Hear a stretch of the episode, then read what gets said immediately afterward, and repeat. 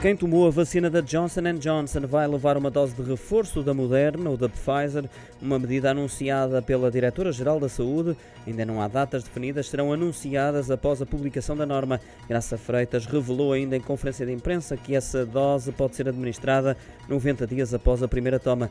Deu a garantia também que há doses para todos e que este alargamento das medidas relativamente ao reforço da vacinação contra a Covid não vai condicionar os objetivos traçados no no que diz respeito aos idosos, passam também a estar aptos para a dose de reforço ou a terceira dose, os recuperados da doença da Covid-19. Segundo a responsável, a única exceção são os que já levaram as duas doses da Covid com 150 a 180 dias de intervalo.